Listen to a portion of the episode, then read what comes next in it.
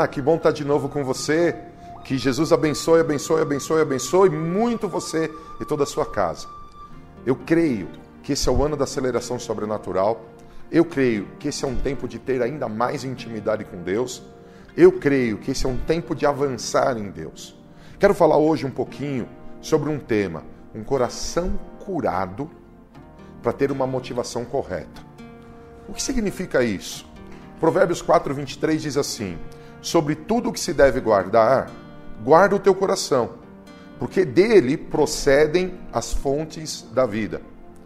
O que esse texto nos ensina, e eu não vou me atentar tanto aí, mas vou explicar um pouquinho, é que o coração, ele é o nosso homem interior, a nossa, morte, a nossa parte mais profunda é o espírito do homem, o lugar onde o, o, o, Senhor habita, é o lugar onde o Senhor ministra. E Deus está dizendo que a gente tem que guardar o coração, porque dele procede as fontes da vida. Se eu quero ter uma vida familiar abençoada, é do coração que procede a fonte. Se eu quero ter uma vida financeira abençoada, é do coração que procede a fonte. É aí que eu entendo que a gente precisa de cura. Por quê? Onde eu quero ministrar? Se do coração, se o coração ali procedem as fontes da vida, e do meu coração, do homem espiritual, do mais profundo do meu ser, brota as minhas atitudes, minhas intenções, meus pensamentos íntimos, eu entendo que eu preciso estar atento ao meu coração. E infelizmente, muitos, o seu coração não está bom. A Bíblia fala de um coração adorador, mas a Bíblia fala de um coração orgulhoso. A Bíblia fala de um coração livre, um coração perfeito, de um coração quebrantado, humilde, mas a Bíblia fala de um coração duro. Um, dos, um aspecto muito comum na igreja e fora da igreja que nos faz retroceder ou ficar parados, ou seja, nos impede de avançar, é a dureza do coração. Vamos lembrar? O que eu estou falando no coração é que ele representa o profundo da nossa vida, como a raiz de uma árvore. Tá? Quando o coração endurece, passamos a viver mecanicamente. Passamos a viver no automático, já não há mais quebrantamento, não há um amor espontâneo, uma compaixão. E essas faltas de virtudes, como amor, quebrantamento, compaixão, elas impedem Deus de agir. Elas impedem que o poder de Deus se manifeste na nossa vida. O que endurece o nosso coração? Pecado, que a gente possa cometer, ofensas que alguém trazem sobre as nossas vidas, feridas por causa das ofensas, rebeldia, ah, eu não concordo com esse texto bíblico, eu não concordo com esse princípio bíblico, eu não concordo com essa verdade bíblica, eu vou fazer de outro jeito. Essas ofensas, essas, desculpa, essas rebeldias endurecem o nosso coração.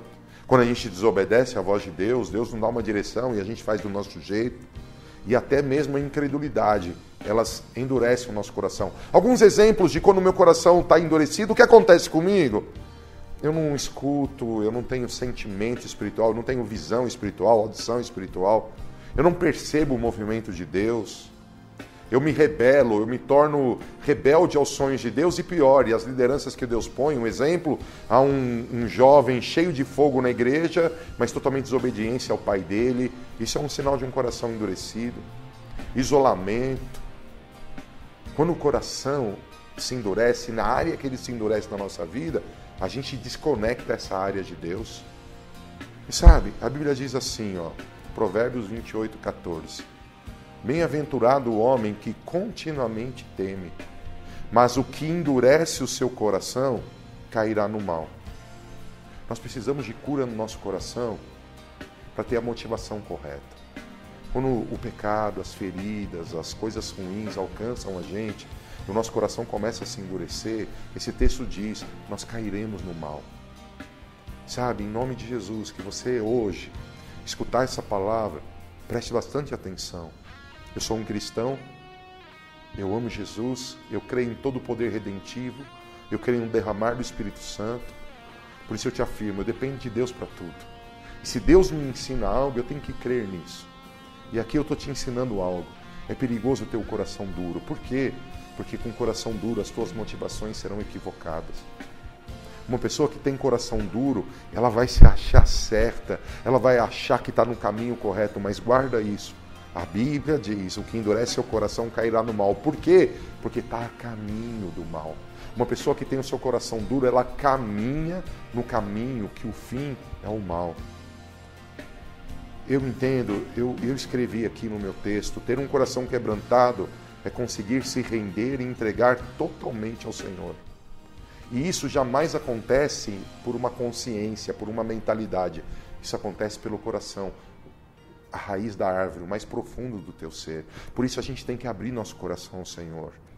Para que o nosso coração mude, temos que nos arrepender. Quando não nos arrependemos, o ciclo do pecado se perpetua. Arrependimento é uma tomada de decisão. Arrependimento é um convencimento que vem pelo Espírito Santo. Arrependimento não é só um choro ou não é só um grito. Arrependimento é uma mudança, é uma postura.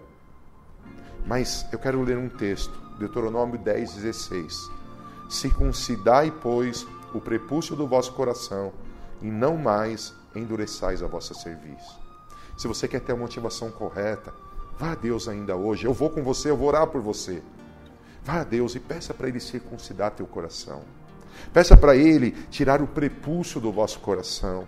Porque você não quer estar com a tua cerviz dura. Você não quer estar com o teu coração endurecido. O primeiro passo é se arrependa. O segundo, clame ao Espírito Santo que venha circuncidar o seu coração. Que eu possa clamar pelo meu. Porque o que eu creio, quando o nosso coração ele é curado, ele é circuncidado, a nossa sensibilidade à presença de Deus muda. Nós retemos a presença de Deus na nossa vida no bom sentido, não no sentido ruim. Assim como a arca foi para casa de Obed-Edom, a arca fica na nossa vida. Nós entramos numa dimensão nova da presença, da unção. Nós voltamos à inocência e nos rendemos com facilidade. E isso faz com que a motivação correta flua. Termino com um texto. Jesus disse assim: No mundo tereis aflições. Serão ofendidos, o pecado estará aí, tantas coisas. Mas ele diz assim: Mas tem de bom ânimo, porque eu venci o mundo. Como eu posso ter a motivação correta, o bom ânimo, com o coração duro? Que venha a cura para que a gente possa ter muita, muita, muita alegria e viver os sonhos do Senhor. Que venha bom ânimo. Vamos orar? Pai, eu apresento a minha vida e a vida desses amados. Eu apresento cada um, Pai. Se o coração ficou duro por uma ofensa, por um pecado, por outra das coisas que citamos, eu clamo ao Senhor agora, vem circuncidar nosso coração.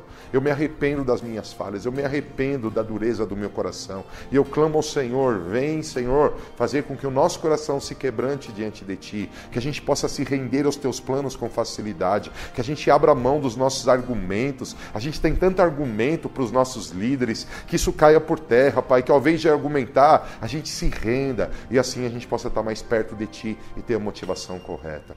Eu oro por esses amados. Perdoa-os, sara-os, transforma-os, para que o Teu nome seja glorificado. Em nome do Senhor Jesus. Amém.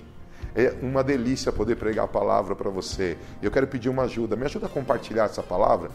Por favor, na minha própria página, onde você está assistindo esse vídeo, quer seja no YouTube, quer seja no Facebook, deixe um comentário aí. Ou se você tem alguma dúvida, deixe a tua dúvida, eu vou responder. E sabe, eu creio nisso. Se você divulgar aos teus amigos, eles também vão ser abençoados. Nos ajude nisso. Curta aí, comente aí na nossa página, mas compartilhe também. Divulgar a palavra de Deus faz bem. Que Deus te abençoe muito. E vamos lá, 2017, ano de aceleração sobrenatural.